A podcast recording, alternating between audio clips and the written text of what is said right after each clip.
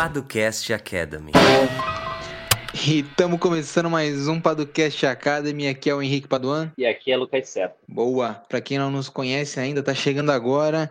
Nós somos os fundadores da Paduan 7 e do Jurídico por Assinatura a primeira plataforma de proteção jurídica para startups e empresas de tecnologia do Brasil. Então, do se você mundo. quiser. do mundo não, eu acho que não, certo? Mas, mas do Brasil, isso eu garanto. Então, se você quiser conhecer mais sobre o nosso modelo de negócio, uh, como é que funciona, como é que você pode assinar, o que, que você vai ter direito, como é que vai ser após a assinatura, pode entrar aqui no site que vai estar na descrição, jurídicoparastartups.com. Caso fique mais alguma dúvida, Henrique, que a pessoa pode entrar, a pessoa, você ouvinte que está aqui, ó, você, não só você ouvinte, como alguém que você convide também, né, Henrique? É, não quero limitar aqui só o ouvinte. Então, assim, é, você pode entrar no nosso site, na nossa agenda gratuita online, aberta, sempre foi, sempre será. A gente sempre bateu nessa tecla e é algo muito importante para a gente. E a gente fica bem orgulhoso é, de ter a nossa agenda aberta ao público. Então, no link paduaceta.com/agenda, vocês conseguem é, ver os horários disponíveis, os datas disponíveis e marcar uma conversa com a gente, comigo e com o Henrique. Nós dois estaremos lá com você para conversar, entender como a gente pode ajudar seu negócio, tirar alguma dúvida, explicar como funciona o jurídico por assinatura isso é algo que a gente preza bastante, né? Esse contato bem humanizado, né, Henrique? É, a gente fala de plataforma, mas uma plataforma não funciona sem esse contato humanizado e é algo que a gente aposta bastante. Então, por isso, caso queira conversar com a gente, é só entrar na nossa agenda online aberta e gratuita. Boa! Uh, e alguns avisos paroquiais, Seta? Agora nós estamos conectados lá na plataforma do Distrito, uh, aquele hub de inovação. Então, se você quiser bater um papo com a gente, a gente vai estar tá lá também. Espero que em breve a gente consiga uh, avançar lá com produção de conteúdo e, e por aí vai, uh, dentro é. do distrito. Não sei. Se alguém do distrito estiver ouvindo a gente, manda uma mensagem. uh, e, além disso, eu não sei quando você está ouvindo este episódio de podcast, mas caso você o esteja escutando Caraca. no dia. Gostou? No dia. Ah, construção. uh, no dia em que ele foi publicado, ou que ele está sendo publicado, nós uh, lançamos uma nova iniciativa, sim, aqui a gente não para, uh, que é o Em Busca de Camelos, um local para a gente contar histórias uh, sobre startups camelo uh, e bater um papo, conversar sobre inovação, tecnologia, startups, investimentos e vida também, que isso é importante. Então, se você quiser bater um papo com a gente, a gente vai estar toda terça e quinta lá na Twitch. Uh, como é que o pessoal pode encontrar a gente, Seta? A gente vai deixar na descrição, no link? A gente vai deixar na descrição ou você entra na Twitch e procura por Em Busca de Camelos. O link é bem fácil, é twitch.tv barra Em Busca de Camelos. E para você que não está acostumado com a plataforma, né? A plataforma Twitch às vezes é conhecido por, mais por pessoal que joga, né, Henrique? Os gamers uhum. estão acostumados a utilizar a Twitch. Mas a Twitch nada mais é do que uma plataforma como o YouTube, só que voltada para transmissão ao vivo de conteúdo. E ela tem até fugido da, do estigma de ser uma plataforma só voltada para gamers, está atingindo uma série de outros públicos, incluindo nós aqui. Então é twitch.tv barra em busca de camelos. O link está na descrição. Ouve lá. E assim, você não precisa se cadastrar, não precisa de nada disso. Entrou no link, já está assistindo ao vivo. Se quiser se cadastrar para mandar uma mensagem para gente, conversar, aí você se cadastra, segue a gente. Aí você recebe a notificação. Quando a gente estiver ao vivo, você vai receber uma notificação e tudo mais. Mas não precisa necessariamente do cadastro para você assistir, como no YouTube também. Então é bem simples, assiste a gente lá. E uma coisa interessante é que se você perdeu o episódio, ah, putz, eu gostaria de ver como é que foi esse esse primeiro episódio para saber se eu vou me interessar ou não, tem lá disponível também na Twitch o episódio completo, o primeiro que a gente fez, né? Dependendo se você tá no futuro, a gente já pode ter feito até mil episódios. Além hum. disso, a gente também é, publica o episódio inteiro e em breve a gente publicará também os cortes do episódio no YouTube, em busca de camelos também. Então, o que não falta é facilidade do nosso público para assistir esse conteúdo, né, Henrique? Mas para quem quer Exatamente. assistir ao vivo, Twitch, em busca de camelos e vai lá. E assistindo ao vivo, você tem o benefício de interagir com a gente, né? É, é a graça, né? É a graça, é a graça. Exatamente. Uh, e, só para deixar claro, a ideia não é a gente ficar falando sobre aspectos jurídicos lá, não, tá? É. Lá a gente vai falar mais sobre negócios, sobre o mercado de startups, inovação, contar essas histórias desses camelos que nem sempre são tão bem é, evidenciados, né? Uh, e se sobrar algum espaço, a gente fala sobre jurídico, mas a ideia não é falar sobre jurídico, e é isso. Exatamente. Se você quer ouvir sobre jurídico, tem o Podcast Academy aqui para isso, ou marca uma reunião com a gente, né? Mas em busca de camelos, a gente está tentando fugir do jurídico e conversar sobre uma série de outros assuntos. Boa. E hoje a gente vai falar sobre o que, Lucas Seta? Então, como a gente está no Podcast Academy, o assunto é jurídico, né, Henrique? E a gente vai falar hoje sobre termos e condições de uso, os famosos termos de uso que a gente vê nas plataformas e aplicativos por aí. Eu li e concordo, mas eu não faço ideia do que você me disse, mas eu vou confiar cegamente em você. Então, a gente vai falar sobre esse documento. Você que está começando o seu negócio, você que já tem um negócio, o que, que você precisa saber sobre esses termos de uso, o que, que você precisa se preocupar ou não precisa se preocupar, como é que funciona. Enfim, gente vai dar uma passeada geral sobre os termos e condições de uso e é isso. Boa.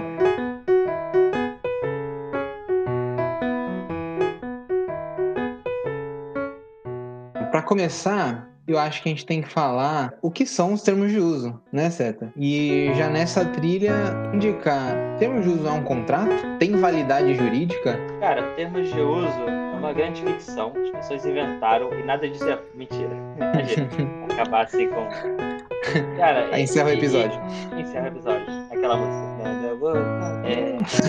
Então, essa é uma pergunta muito boa, porque a gente sempre recebe essa pergunta. Ah, e às vezes nem recebe a pergunta. A pessoa já diz pra gente: Ah, eu queria elaborar termos de uso, mas não sei se eu elaboro termos de uso ou um contrato, porque eu fico medo, os termos de uso têm validade jurídica e por aí vai. Mas é, dá para adiantar que termos de uso tem sim validade jurídica e ele nada mais é do que um contrato, né, Henrique? Onde ele, a gente tem duas partes, vamos dizer, o aplicativo e o usuário do aplicativo, estão ali traçando como essa relação vai se dar. A diferença entre um termo de uso e um contrato tradicional, dá para dizer assim, uhum. é que é, no contrato em que as partes negociam, elas chegam a um consenso e assinam aquele contrato, você tem essa parte de negociação, uma minuta que vai e volta e por aí vai. Enquanto nos termos e condições de uso, eles são como um contrato de adesão, que você tem ali tudo que a plataforma oferece bem explicado, ou deveria estar bem explicado, né? Termos e condições de uso da plataforma, né? E aí, o que, que a uhum. plataforma te oferece, o aplicativo te oferece, como funciona, quais são as regras ali dentro, o que, que você pode fazer, o que, que você não pode fazer, qual idade você tem que ter para utilizar, enfim, uma série de coisas. E aí você cabe a você aceitar ou não. Se você aceitar, você segue adiante na plataforma, ciente daquelas regras. Se você não aceitar, você não pode utilizar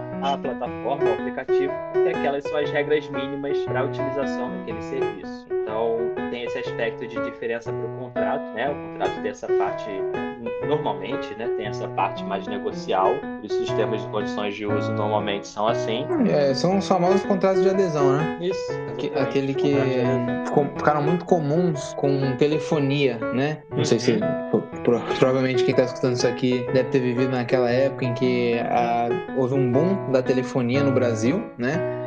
Quando nós nascemos, Seta, ainda era uma coisa bem restrita você ter um telefone celular e coisas do tipo, né? A gente pegou uma época em que você teve uma democratização, podemos dizer assim, da telefonia.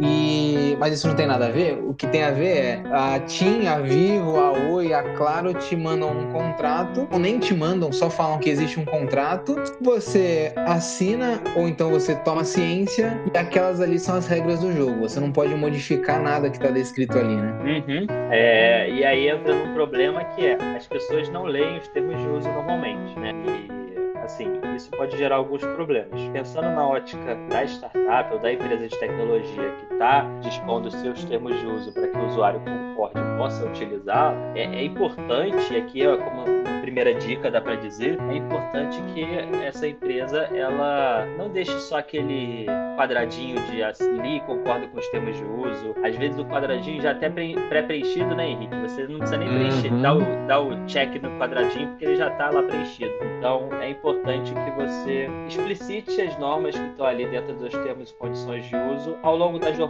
do usuário. Então, enquanto ele faz o cadastro, é bom que você explique como vai funcionar. Se tem informações importantes e relevantes ao usuário, não deixe escondido nos termos de uso, você deixa isso bem aparente para ele. Ou alguns sites fazem isso, né? Obrigam a gente a descer pelos termos e condições de uso é, uhum. antes de aceitar. E isso é o que? É para mostrar que a empresa fez de tudo para que o usuário lesse. Se ele não leu, foi por culpa dele, por inércia dele lá, ele que é, não quis efetivamente ler. Para no futuro, se eventualmente der algum problema, o usuário ele não poder argumentar, sim, pode argumentar, né? Mas o argumento não vai fazer muito sentido de que ele não sabia, ou de que a plataforma escondeu, ou de que era as famosas letras miudinhas, né? Uhum. Estavam lá num cantinho dos termos de uso, fonte 10, 9. Então, assim, para você evitar esse tipo de coisa, é importante você deixar sempre claro os seus termos e condições de uso, tanto no documento central, né? Quanto ao longo da jornada do usuário dentro da sua plataforma, do seu aplicativo, do seu site. Então, isso é bem importante de se ter em mente. Para não ser um documento esquecido no fim do site, que ninguém lê e só quando dá problema que você acaba vendo que está ali é, previsto para tentar resolver, né? Sim. Uh, e aí, Seta, eu acho que é, o conceito do que é termos de uso e a validade jurídica dele a gente já, já tratou aqui, mas vale acho que a gente falar de uma maneira um pouco mais concreta, né? O que, que tem que constar nos termos de uso? O que a gente tem que colocar lá uh, para ter um termo de uso bacana? Sim. É, então, é, o ideal é colocar, deixar ele mais completo possível para que uma pessoa que entre na plataforma e clique lá nos termos de uso, ela, em primeiro lugar, ela entenda. Então, não pode ser uma linguagem jurídica super difícil, etc. É, então, é ideal que ele seja bem organizado, né? Você falou da forma dele. E materialmente, é importante que você coloque ali qual a sua atividade. Então, você está fazendo naquela plataforma, é, o que, que o usuário vai ter direito. Eventualmente, você pode ter até um glossário explicando alguns termos dentro da plataforma, é, para você não causar confusão no usuário. É, e aqui, Henrique, a gente não está falando de dados, nem de proteção de dados. Uhum. Normalmente,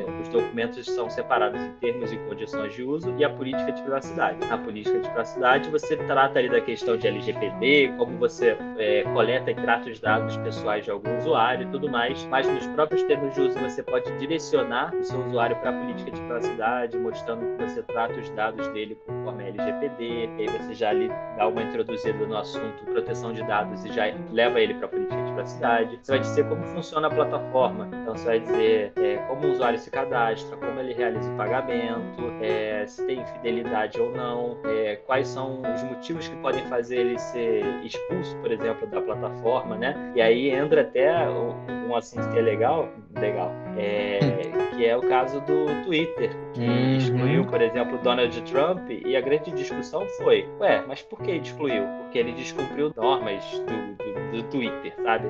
Descumpriu nossos termos e condições de uso. Mas qual? Então, assim, o debate ali, independentemente de estar certo ou errado, o debate foi, faltou clareza, talvez, nos termos e condições de uso do Twitter.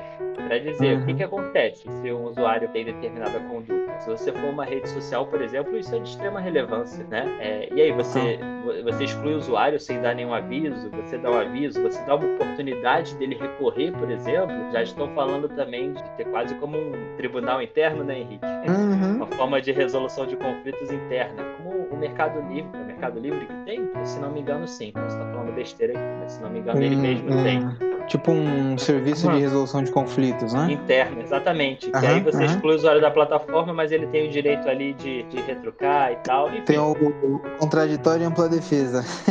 o famoso contraditório e ampla defesa, né? Mas é isso. Então, se você eh, trazer essa clareza nesse funcionamento da plataforma, é, o que, que o usuário tem direito, quais são as obrigações dele, o que, que ele não pode descumprir, você tem muito menos dor de cabeça no futuro. Quando você precisar excluir alguém da plataforma, porque você vai estar não se baseando no seu achismo ou no bom senso, mas sim um documento que foi assinado por ambas as partes. E assinado aqui eu digo de, de a palavra assinatura pode levar a crer que alguém efetivamente né, é, teve aquele ato de assinar, mas quando alguém lê e concorda com os seus termos de uso, ele está dando o aceite dele e com isso as normas são aplicáveis como em qualquer contrato. Isso é importante ter em mente. Né? Então, além disso, é importante trazer também questões de propriedade intelectual, direitos autorais, né? deixando claro ali de quem é a propriedade intelectual da plataforma, né? de que o uso da plataforma não dá nenhum direito para o usuário final, é... ou então, no caso de alguns, é... acho que dá para trazer exemplo dos jogos, Henrique.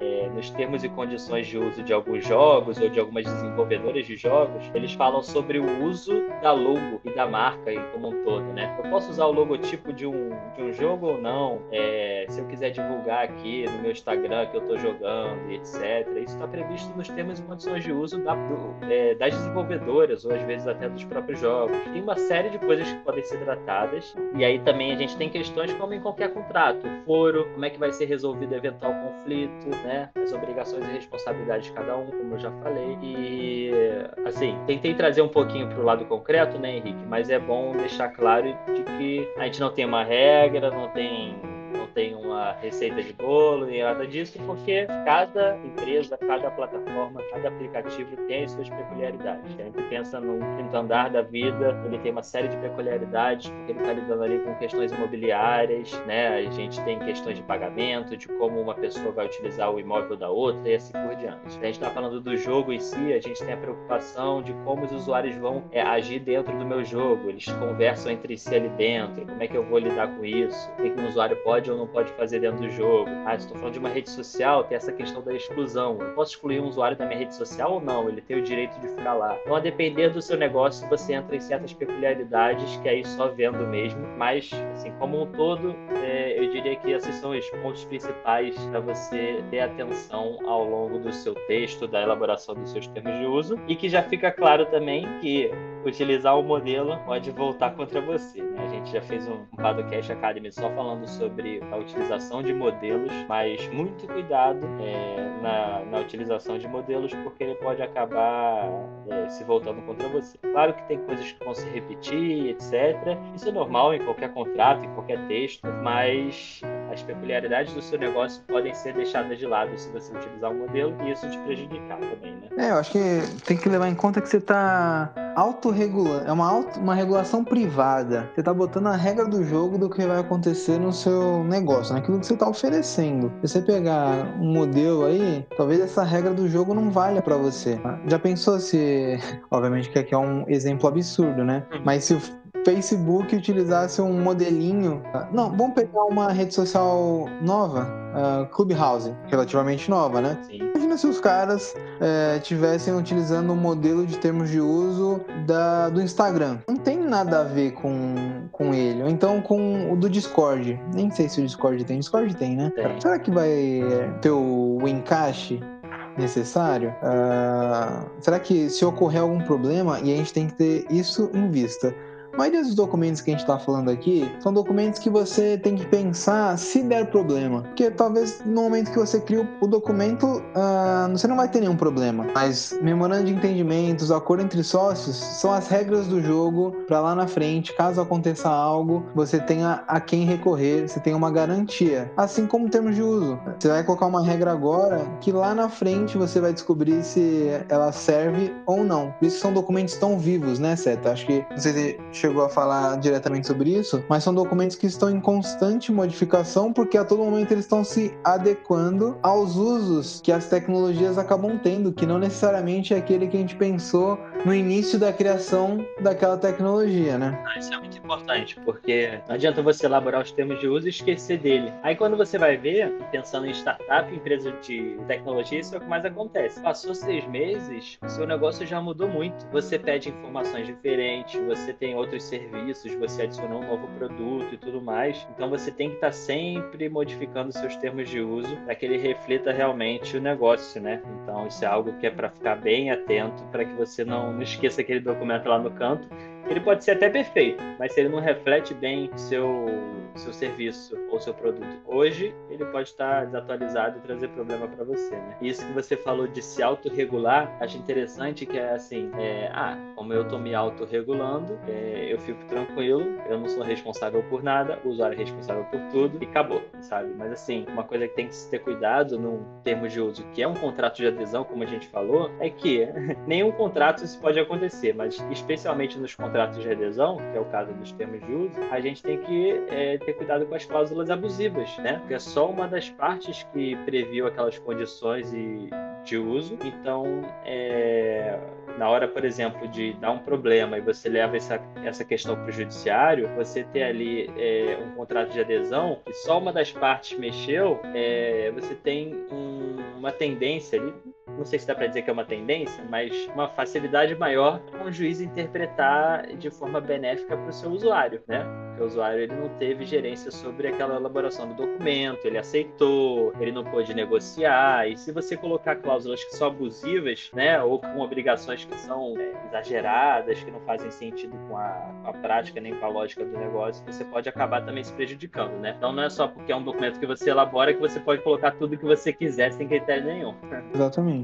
Uma coisa, sabe uma coisa que eu acho que às vezes os, os negócios que estão se iniciando pecam um pouco? Ah. Misturar termos de uso com política de privacidade, cara. Ah, é, é verdade. Cara. Isso eu acho que é um, é um erro bem comum e que pode trazer uma confusão muito grande. É, é, misturar alhos com bugalhos, né? Você achar que é, como você trata ou obtém os dados é a mesma coisa que você botar a regra do jogo ali do seu aplicativo ou do seu sistema, ou do que quer que seja, né? Sim, é, isso acontece bastante e às vezes a gente pergunta, ah, você já tem política de privacidade? A pessoa responde sim, e ela manda pra gente termos de uso. E o inverso uhum. também, né? Então, assim, é, é bom deixar claro e assim, se você estiver no início da sua jornada, se preparando para elaborar esses documentos, além da recomendação óbvia aqui, que é procure uma ajuda especializada, é você ficar sempre ciente de que separar esses documentos é essencial. É, não existe nenhum impedimento legal de que os termos de uso estejam junto da política de privacidade, mas por uma questão de organização é, é, é muito importante, termos de uso você vai explicar as regras do jogo, como funciona o meu aplicativo. Política de privacidade você vai explicar quais dados você coleta do seu usuário e por quê, né? Um resumo bem bobo aqui, mas assim, é isso. Então, se você mistura essas coisas, provavelmente vai ficar faltando algo, vai ficar incompleto. É... A gente já viu política de privacidade que é, era, era meio que insuficiente. E a gente está falando que os documentos precisam ser longos, tá? Pelo contrário, os documentos têm que ter o tamanho necessário para passar a mensagem. Uhum. seja uma página, seja duas, seja dez. Então, assim, é, essa ideia boba de que, nossa, se não tiver longo não vai estar tá me protegendo, ou então, ah, não, tem que ser só uma folha. Eu não sei. É, eu já vi políticas de privacidade tem três folhas e são excelentes porque demonstram com clareza tudo o que é necessário demonstrar. E a gente já viu documentos que tem 40 páginas e que você não entende nada, porque é tanta informação, uma mistura de coisa, é repetição de informação, isso é uma coisa muito comum. A pessoa uhum. fala uma coisa, aí passou três folhas, ela repete aquilo com outras palavras, passou quatro folhas, ela repete aquilo e fica uma repetição. Putz, primeiro, não só é ruim porque você vai ter um documento gigante que ninguém lê, é, pode causar confusão na interpretação, pode fazer com que você afaste, além de afastar esses leitores, quanto menos gente lê seus termos de uso, pior, porque é mais chance daquela pessoa ter entendido algo errado e ela vir, te, vir contestar depois. E aí, quando ela vem contestar, ou você perdeu tempo explicando algo que poderia já ter sido explicado, ou você vai perder tempo porque ela vai querer reclamar com você, querer a devolução de um de uma mensalidade que ela pagou, querer a devolução de um serviço, de um produto, é, ou ela vai querer entrar na justiça. É perda de tempo, e perda de tempo é perda de dinheiro, e perda de vida, né, Henrique? Uhum. Se a gente uhum. for para um lado mais existencial. sempre ele, sempre o lado existencial. Mas, mas, eu acho que é isso, né? Deu para dar uma passada legal. Acho que a gente se revoltou em alguns momentos, mas foi por um bom motivo. É, e se você ficou com alguma dúvida sobre termos de uso, tá meio ansioso, não sabe se fez certo, agora que ouviu a gente pensou, putz, acho que eu fiz besteira, é, preciso conversar com alguém. A nossa agenda é aberta, como a gente falou lá no início. Então é só você entrar em padrãoceta.com.br agenda para marcar uma conversa com a gente, a gente tira suas dúvidas. O jurídico por assinatura, o link também está na descrição, como o Henrique falou. Jurídico para startups.com, você entra lá, conhece melhor nossos planos. E é isso. Estamos ao vivo também na Twitch, toda terça e quinta, em busca de caminhos. Boa. E agora, para fechar, Seta, com chave de ouro esse belo episódio, uh, vamos para o momento das indicações qual que é a sua recomendação da semana? Cara, minha recomendação da semana, eu sempre sou pego de surpresa porque eu nunca penso o que, que eu vou recomendar, sabia? É, e aí eu fico assim, será que eu vou recomendar um filme de novo? Mas, poxa, de novo um filme, aí fica ruim, não fica? É... Você é um bom indicador de filmes. Tivemos esse elogio hoje, por acaso. É, hoje eu recebi esse elogio, eu fiquei bem feliz. Não, eu, eu pensei em indicar outra coisa, pode ser ou não? Cara, tu indica o que você quiser, aqui é teu espaço. Só hora de brilhar, cara. É, a direção já tá reclamando aqui no meu ouvido que tô demorando, cara. É o retorno, é o retorno. É. Eu. Sabe uma coisa que eu tenho feito para relaxar diante desse estresse diário, é, dessa confusão que é o mundo, principalmente no ano de 2021, que é o ano que a gente. A gente tá em 2021? Caraca, eu juro que eu me confundi agora. Enfim. É, Sempre me confundo. Eu tenho. É, eu tenho voltado. Eu tenho voltado a jogar videogame. É, Hum, excelente. é, ainda não tenho PlayStation 5. Se a Sony quiser mandar um, fica à vontade. Alô, Sony. Sony, é, alô Sony, sempre tá ouvindo a gente mandando mensagem, obrigado aí pela audiência. É, eu tenho jogado bastante Playstation, bastante é forte, né? Mas tenho jogado Call of Duty Warzone. Cara, Hum. o jogo é incrível mesmo. É, comecei a jogar e... Comecei não, já jogava de vez em quando, mas agora Uhum. sempre que eu quero relaxar, eu jogo uma partidinha. E aí aquela grosseria, né? Você mata gente e tudo mais, mas é um, é um jogo daqueles de Battle Royale, que tá na moda. Hum, sim. É, você é uma pessoa que você cai num mapa com outras 149 pessoas, né? É, todas seres humanos como você. Você cai numa ilha e dentro dessa ilha você tem que ser o último a sobreviver. Conforme vai passando o tempo, o espaço vai se fechando né, na ilha. As Uhum. pessoas vão, o tempo vai passando, o espaço vai se fechando. É um gás que vai meio que fechando e você não sabe onde vai fechar o círculo, entendeu? Uhum. Então obriga as pessoas a se movimentarem pelo mapa para não ficar aquelas pessoas que vão cair no mapa, ficar escondidas numa árvore e esperar todo o restante morrer, né? É, E, achei bem interessante, cara, a mecânica, ela é muito boa, já era, já era um, um formato bem, bem famoso, bem conhecido, né? Mas eles conseguiram reinventar bem. É, primeiro que eu acho impressionante que pessoas que têm computador ou Playstation ou Xbox, elas jogam todas juntas, sabe? Então Uhum. não é só pessoas com Playstation, é meio que multiplataforma, e isso é bem interessante. E, e a jogabilidade é, é, é parecida?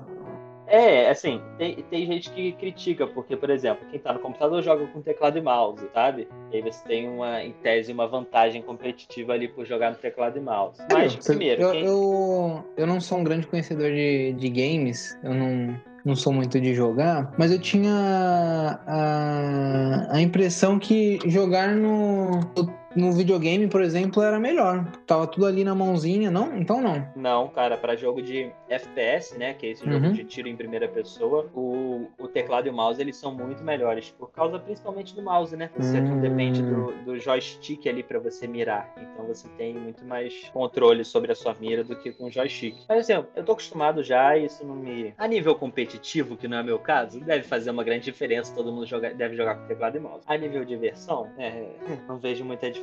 Mas é bem interessante isso de ser multiplataforma, sabe? E acho bem legal, assim. A mecânica do jogo é legal, você desce na cidade, o mapa é gigantesco, você tem. Sabe aquela portinha que normalmente você não consegue entrar, porque ela só tá lá pra enfeitar? Aquela portinha abre realmente, entendeu? Você tem prédios inteiros, você tem posto de gasolina, você tem um estádio gigante de futebol, você tem um aeroporto, você tem tudo lá dentro e tudo aquilo tá vivo, sabe? Você tem que ir se mexendo, fazer, cumprindo contratos e tal. Cara, acho bem legal. E aí depois, logo que eu comecei a ver, como tudo que a gente faz na vida, a gente tenta melhorar, né? Eu fui procurar uns vídeos, né? Pra eu não Hum. ser. Pra eu também não, não querer relaxar e ficar mais irritado por estar morrendo o tempo todo, né? Aí fui procurar uns vídeos e caí num brasileiro chamado Ninext, que ele é um dos melhores jogadores do mundo de Call of Duty. E aí, por coincidência, é, foi logo na semana que ele estava sendo contratado pelo, pela empresa do Ronaldo Fenômeno, nosso querido Ronaldão. É, O Ronaldo chegou até ele porque o Ronaldo estava jogando, quis melhorar o jogo dele e procurou no YouTube e achou ele. E falou, cara, eu preciso contratar esse cara. E aí chamou ele para a equipe que ele tem. O Ronaldo é um grande empresário, né? E aí chamou ele, Uhum. contratou, fez um contrato para não só ele participar do time dele, como gerenciar toda a carreira dele. Então, Que maneiro. de agora, é. E aí eu achei bem, bem legal. O Ronaldo parece ser um cara muito gente boa. E aí foi, ajudou ele e tal. E achei bem interessante. Então fica aí a dica pra quem tá desanimado, quer, quer, quer se divertir. E, e é muito tenso o jogo. Mas enfim, como eu já falei demais, fica pra próxima. Quem quiser jogar comigo aí, manda uma mensagem no Instagram e a gente joga. Boa. Ótima. Um grande gamer também, Henrique. Eu não sou um grande gamer, né? Falei como se eu fosse. Mas um grande Hum. gamer é o nosso querido Maurício Pradella, da Engage. Sério? Sócio do Mário, é, sócio do Mário Cabral. É, Mário Cabral que já veio aqui no podcast. O sócio dele, o Mário chama de Mal, né? Eu não tenho essa intimidade uhum. com o Maurício para chamar ele de Mal. Então, Maurício, se você estiver ouvindo, é... enfim, se a gente jogar um pouquinho, de repente eu começo a chamar de Mal. Mas ele, ele joga bastante com os filhos dele e tal, joga vários jogos diferentes, Homem-Aranha e tal. Ele vive postando no Instagram dele quais são os melhores jogos do momento. Então, que aí também. Que maneiro, maneiro. Sigam o Maurício. e você, Henrique? Fala aí. Cara, eu não tô com uma parada tão maneira assim uh, de games. Depende Às da vezes... visão, né? Depende. Mas é, eu acho que essa sensação é tipo. A... Você assistiu House of Cards, né? Sim. Lembra o Frank Underwood? Ele estresse ferrado. Uhum. Aí ele ia jogar o jogo de tiro dele, que era o momento que ele relaxava. Eu acho que eu tô precisando de um jogo de tiro, isso sim.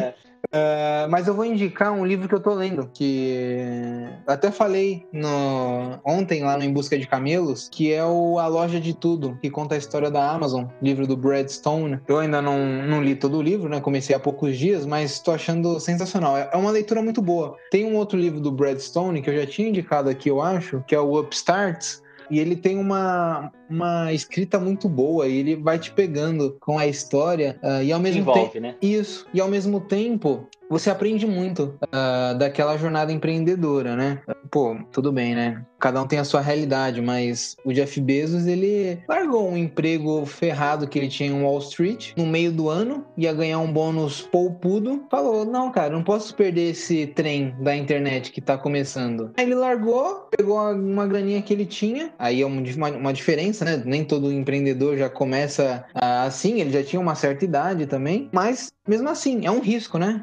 Ainda mais quando você já tem algo meio que certo, você atingiu um certo patamar na vida, é mais difícil você correr esse tipo de risco e eu acho que a gente tem que reconhecer. Então, tô lendo esse livro, recomendo aí e, se alguém ler, me conta o que, que achou. É isso então. Muito bom, cara. Excelente recomendação também. Então é isso. É, a gente se vê na próxima semana. Na próxima semana estaremos aí de novo. Estamos aí. Adeus. Eu. Uma edição Guilherme Gadini.